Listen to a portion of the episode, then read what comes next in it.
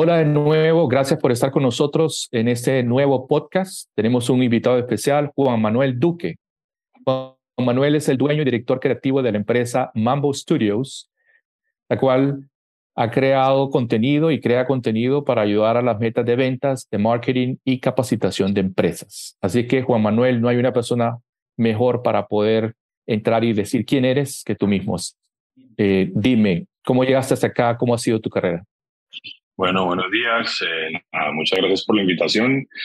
Nosotros arrancamos con la compañía hace ya casi 10 años y nos enfocamos siempre en exportación de contenido audiovisual, principalmente enfocado a la animación. Comenzamos a trabajar eh, con compañías y agencias de publicidad en distintas partes del mundo. Arrancamos primero en Estados Unidos, luego Canadá y hoy en día exportamos a Estados Unidos, Canadá, eh, Guatemala, Puerto Rico, Reino Unido, Holanda, Portugal, Panamá, bueno, entre otros como países en los que llevamos nuestro contenido.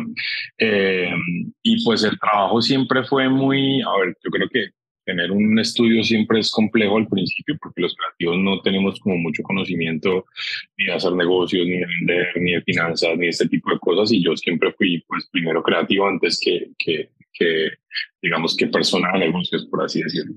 Mm, al principio arrancamos bien, pues, pero pues obviamente era difícil, luego encontramos otros proyectos afuera, tuvimos un crecimiento muy rápido eh, y en el 2018 nos encontramos siempre como con, una situación muy compleja que creo es como lo que parte el, como la historia de la compañía en dos y es como, comenzamos a, a, ver que a pesar de que vendíamos mucho, eh, no, cada vez ganábamos menos plata, no entendíamos por qué cada vez éramos menos rentables. Mm, entonces yo decido como en, Colombia, en Cali, ahí en donde estamos nosotros, en la Cámara de Comercio de Cali. En Colombia las cámaras de comercio son obligatorias, no como algo opcional, sino que todas las empresas deben pagar por los servicios de Cámara de Comercio obligatoriamente. Tenían un programa de aceleración de compañías mm, que se llama Valle Impacta, que es un programa muy, muy conocido hoy en día a nivel Latinoamérica. Y entramos a ese programa donde literal nos enseñaron a cómo hacer renuncias estratégicas y cómo enfocar el negocio en un nicho de mercado puntual para poder encontrar cuál era como ese, ese punto de quiebre y donde, cómo podíamos crecer y explotar la compañía. Y en el 2019 fue como el punto más bajo que tuvimos, estábamos supremamente como perdidos, o sea, habíamos comenzado a hacer un montón de cosas, a producir eh, campañas de marketing digital, hacernos, a tratar de meternos en todo lo que podíamos como para tratar de crecer, pero eso lo que había hecho era diluir el foco de la compañía, hacer que cada vez fuéramos menos rentables y que cada vez perdiéramos más como la especialidad de lo que nosotros sabíamos hacer. En el 2019 nos quedamos con un equipo que literal éramos dos personas, yo y una persona más que, que, hoy en día es mi supervisor de animación, que, me, que es la persona pues como que tengo más de confianza en la compañía. Y perdimos como el 60% en ventas en comparación al 2018. Estábamos, pero, o sea, literal, no, no encontrábamos como la ruta y decidimos enfocarnos en lo que realmente sabíamos hacer mejor que, que nadie y era hacer animación y hacer animación de exportación porque encontrábamos que exportando animación había unas ventajas competitivas que podían hacer que nosotros pues fuéramos mucho más exitosos que otras compañías. Y era que en términos de régimen cambiario Colombia pues lastimosamente pero a la vez beneficiosamente para las compañías que exportan pues tiene una moneda muy devaluada frente al dólar eh, lo que hacemos, digamos que tiene, es de muy alta calidad y se paga mucho mejor afuera, digamos en Estados Unidos una animación de un video explicativo eh, se puede estar vendiendo entre 12 y 20 mil dólares y, y en Colombia eso no llegaba ni a los mil dólares, un minuto, digamos, de animación. Entonces eh, decidimos enfocarnos única y exclusivamente en eso, concentrar todo nuestro esfuerzo en eso y ahí comenzamos a encontrar la vuelta. En el 2020 la compañía pasó de ser de 2 a 6, pasó de vender algo cercano a los como 100 mil dólares a pasar a vender casi 280 mil y luego, eh, eh, luego en el siguiente año crecimos otro 60% adicional, pasamos a ser 11 y este año hemos crecido otro 150% adicional y ya somos 33.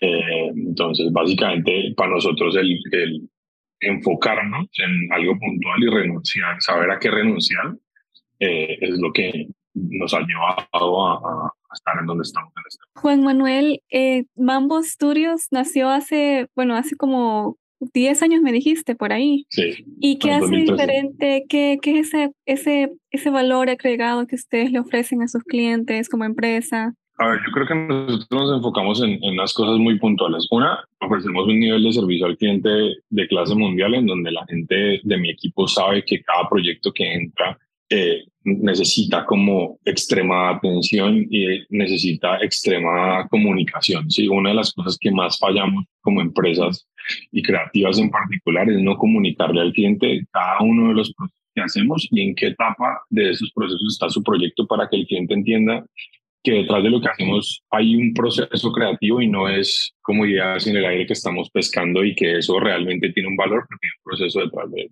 Entonces, nosotros somos muy como claros con nuestros clientes entre cada, cada una de las cosas que, hacemos, cada etapa, cada proceso, cada cosa que hacemos, en qué estado está, y somos muy comunicativos con todo y el tiempo de respuesta que entregamos es inmediato, porque es algo que aprendimos mucho de trabajar con, con Estados Unidos y es que la cultura de negocios gringa implica inmediatez, implica como eh, no no, no darle vueltas a las cosas, sino ser puntual, inmediato y al punto. ¿sí? Entonces eso es algo que nosotros implementamos mucho. Mm, también hacemos obviamente contenido de altísima calidad, hacemos animación tradicional, hacemos animación para cuadro, perdón, eh, animación corado, hacemos como mezclas de contenido de animación mm, muy centrado en técnicas de storytelling. Entonces tenemos un proceso de storytelling propio en donde digamos que pues tomamos el proyecto de cliente, lo pasamos pues como por nuestro proceso para entregar una idea y como plantear lo que nosotros desarrollamos. Eh, todos nuestros proyectos son hechos a la medida de principio a fin, no usamos plantillas, no usamos nada que sea, digamos, 100% original. Eh, todo lo desarrollamos nosotros 100%. Mm, y también nos paramos mucho desde el entendimiento cultural de lo que estamos buscando desarrollar. Entonces, obviamente, al estar tan expuestos a, trabajar con clientes de tantas partes del mundo, sabemos que tenemos que entender mucho la cultura de cada sitio para hacer como contenidos. Y sabemos que, por ejemplo, no sé, nos trabajamos mucho en, en el noreste de Estados Unidos, en el área de Boston, y ahí la gente es supremamente como enfocada en la diversidad de género, en la diversidad de culturas, entonces los contenidos tienen que reflejar eso, ¿sí? y la diversidad de género ah se refleja más allá de poniendo, no sé, personas de color y personas blancas, sino se tiene que reflejar en, eh, por ejemplo, idiosincrasias de religión, de sitios, de ubicaciones. Entonces, eso todo tiene que expandirse a lo que uno hace en ese contenido. Entonces, un poco también hay que entender mucho eso. Eh, y esas son las cosas en las que nosotros más, más nos enfocamos. Y obviamente, pues tenemos ventaja competitiva en precios en, pues, frente al mercado internacional, tenemos ventaja competitiva también en zona horaria. Colombia está en la zona de como cercana al Eastern Time de Estados Unidos, entonces estamos a una hora de diferencia del Eastern Time cuando están en Daylight Savings, cuando no estamos al mismo horario. De Pacific, que es eh, la costa oeste, pues estamos 93 horas más. Estamos siempre muy cercano a lo que estamos en zona horaria con, pues, con un mercado con Estados Unidos frente a nuestros competidores que serían India, por ejemplo, o el, este Europa, que tienen unas horas horarias, zonas horarias de diferencias grandísimas, entonces eso también ayuda a tener una competitiva pues, más grande. Juan Manuel, has, has planteado que cambiaste de ecosistema económico, es decir, saliste de Latinoamérica o reduciste tu presencia en Latinoamérica para proveer tus servicios en un país con una moneda más fuerte, con una economía mucho más fuerte, lo cual tiene todo el sentido del mundo. ¿Ese es el consejo que tú le darías a alguien que quiere hacer, poner su propio estudio, un startup o alguien en Latinoamérica que quiere surgir, eh, tomar esa misma línea? Sí, definitivamente. Yo creo que, a ver, nuestros mercados latinoamericanos son muy volátiles, tienen, tienen condiciones socioeconómicas que hacen que que sean poco estables y que sean pequeños en muchos casos. O sea, Colombia es un país que a pesar de que tiene una economía como una buena economía, es volátil también mucho en su economía porque depende principalmente del petróleo. Entonces hace que sea difícil que la economía sea estable y también tiene condiciones socioeconómicas que hace que sea que la economía sea, hace que la economía interna sea difícil que sea estable y a la vez es pequeña. O sea, digamos que hay 10, 20 compañías que mueven, digamos, la economía del, consumo en donde podrían ser potenciales clientes y después están en la mitad otras medianas que a las que probablemente inviertan en esto, pero no, pero no van a ser nunca como las que hay en Estados Unidos. Y nunca va a haber tantas y nunca va a haber tanta, por ejemplo, predisposición a invertir en, en comunicación digital y audiovisual como la tienen en Estados Unidos. O sea, culturalmente ellos saben que hay que invertir en mercado y hay que invertir en, en, cómo venderse porque si no, pues no venden. Entonces es algo en lo cual ellos nunca van a parar de invertir y lo ves, por ejemplo, o sea, pues escucha, en la pandemia, pues, o sea, crecimos un montón porque igual ellos no paraban de invertir, o sea, antes ellos sentían que tenían que hacer más, ¿sí? Entonces era como, mientras que en mi país, por ejemplo, las compañías todas pararon, todas cortaron presupuestos, todas dijeron, no, escucha, esto hay que de una cortarlo y asumo que, que fue el comportamiento en general en Latinoamérica porque como latinoamericanos nos cuesta un poco más ser arriesgados frente a ese tipo de cosas porque no estamos en esa posición de, de pues como de, poder un poco en, en, términos de mercado. Entonces yo sí lo recomiendo mucho por múltiples razones, no solo por temas económicos, sino también por hay un tema cultural que a mí me encanta mucho de trabajar en el mercado americano, que es la capacidad que ellos tienen de entender que al contratar una empresa creativa, el experto sos vos y no es él, y yo te estoy pagando por tu expertise y yo respeto esa expertise. ¿sí? Entonces, lo que vos me propones, yo lo respeto y lo sigo. Mientras que en Latinoamérica es al revés yo te contrato y como yo soy el que te contrato, yo creo que yo soy el que te tengo que decir qué hacer, porque yo soy el que te está pagando. ¿sí? Entonces te limita como creativo a hacer el trabajo que vos querés hacer con la compañía, porque la, la, la, persona que te contrata dentro de la compañía siente que es el que tiene que decirte qué es lo que tiene que hacer y no te da esa libertad de trabajo y hace que las, los productos no sean al mismo nivel que podrías encontrar afuera, porque te dan esa libertad de hacerlo. Entonces, esas dos cosas en particular para nosotros son bastante como importantes de trabajar afuera, aparte del prestigio de poder hacer proyectos pues para compañías internacionales, que, es como un, un secundario, eh, son, son cosas que nosotros valoramos. ¿Qué tan importante tener un buen equipo eh, a tu lado? El equipo es clave. Una compañía esta no existe sin un equipo. Eso es, o sea, si no tenés un buen equipo, no, nunca vas a poder como lograr absolutamente nada. Y nosotros invertimos un montón en el desarrollo de ese equipo, de que aprendan cosas nuevas, de que se entrenen todo el tiempo. Nosotros somos un equipo joven en general. Nuestro, nuestro equipo, el, te diría que el 90%, 95% son menores de 26 años y nos gusta darle oportunidad de trabajo a gente joven.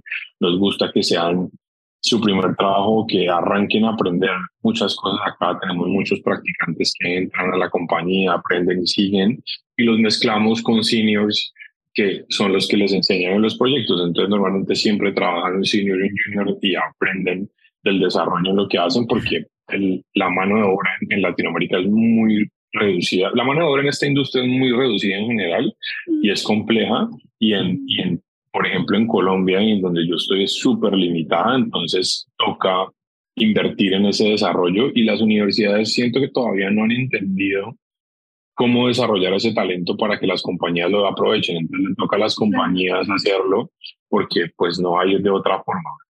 Entonces es como un poco como parte del proceso y pues digamos que toca entenderlo y toca darse cuenta que somos nosotros también, no solo compañías, sino formadores. Definitivamente que las personas que están escuchando van a tomarlo muy en cuenta.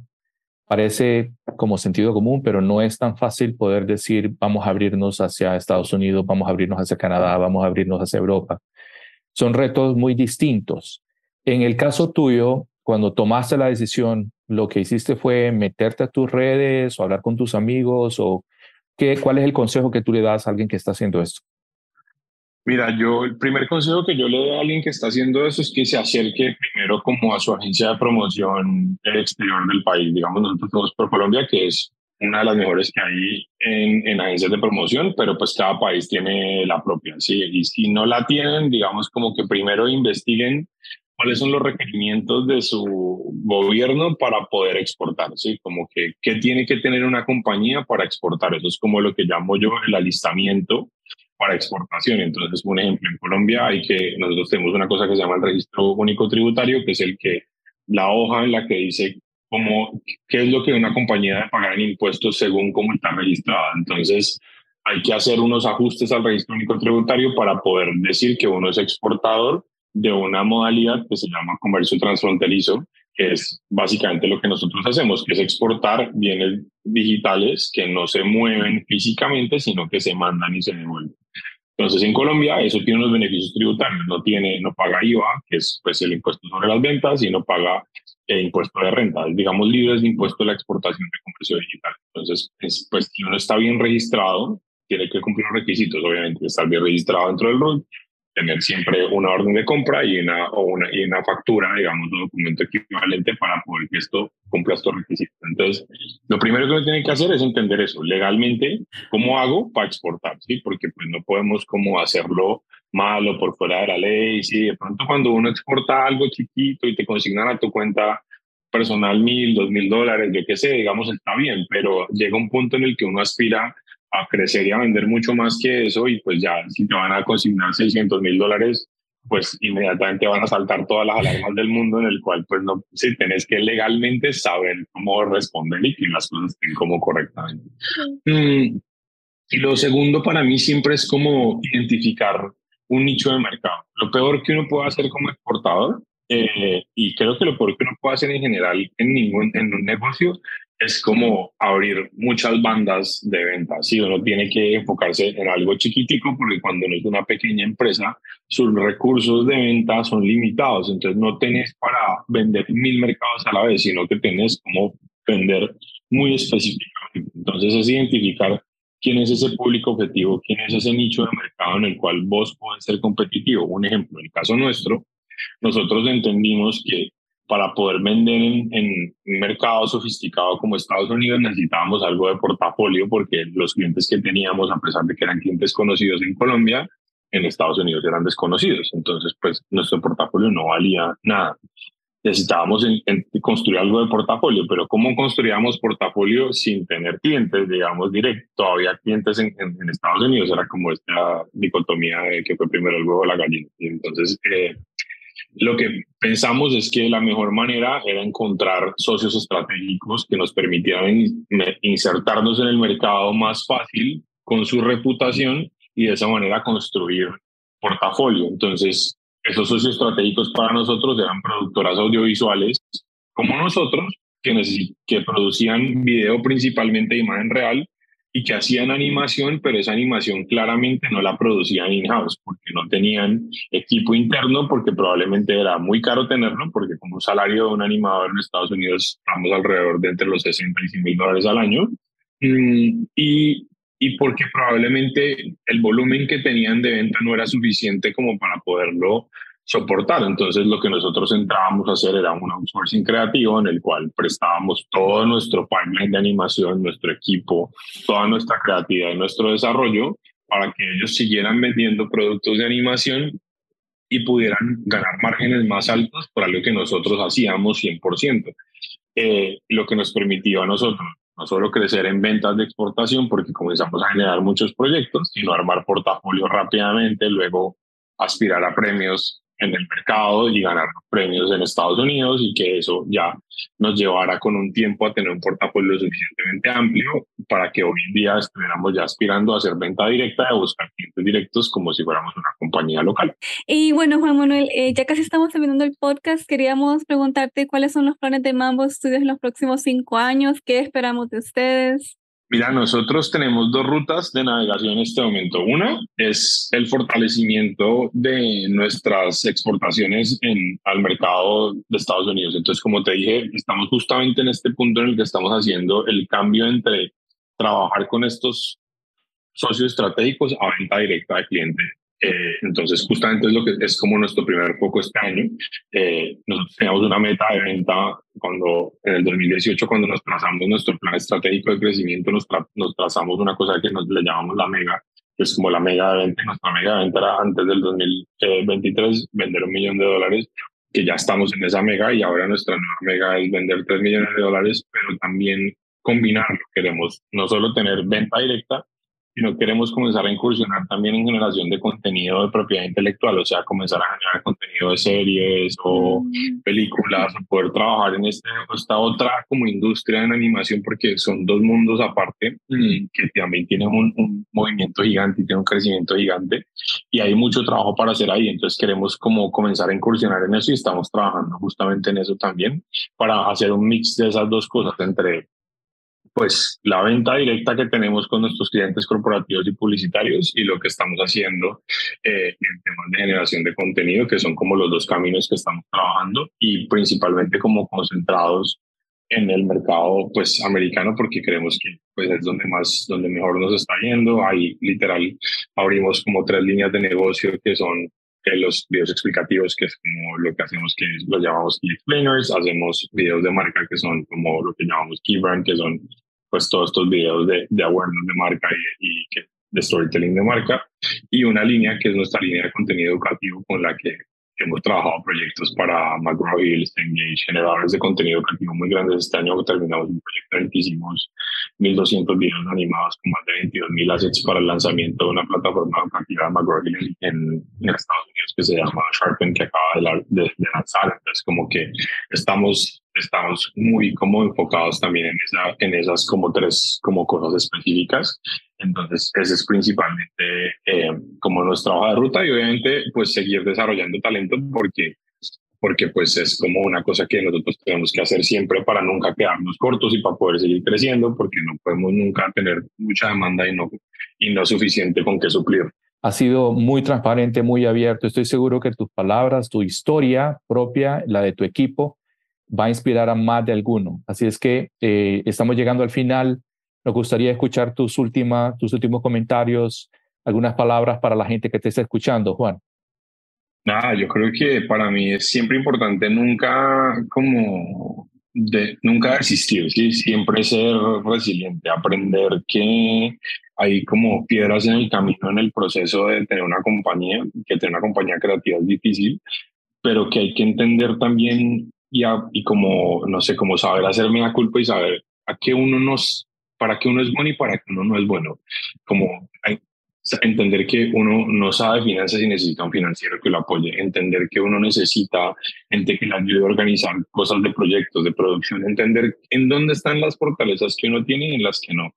Yo hace 10 años estaba justamente armando compañía, trabajando desde mi casa eh, en un computador en un estudio y hoy en día tengo una compañía más grande, todavía trabajo en mi casa en computador de estudio porque me acostumbré a trabajar después de la pandemia, a trabajar desde mi casa, pero no, pero ya por otras situaciones y por otras condiciones. Yo creo que uno tiene que aprender a, a darse cuenta de eso, que desde con poco uno puede hacer mucho y que hay que enfocarse mucho siempre en, en la internacionalización, que creo que es algo supremamente importante para las compañías.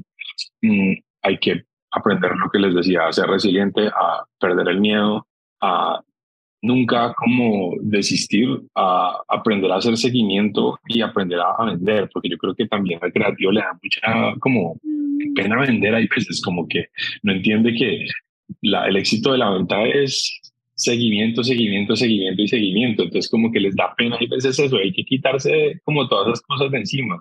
Hay que quitarse de encima el susto de venderle a, mercados internacionales por el idioma. Los, por ejemplo, en particular los americanos no les importa nunca como qué tan bien o qué tan mal habla uno, sino que lo que les interesa es que uno sea capaz de hacer lo que uno dice que es capaz de hacer.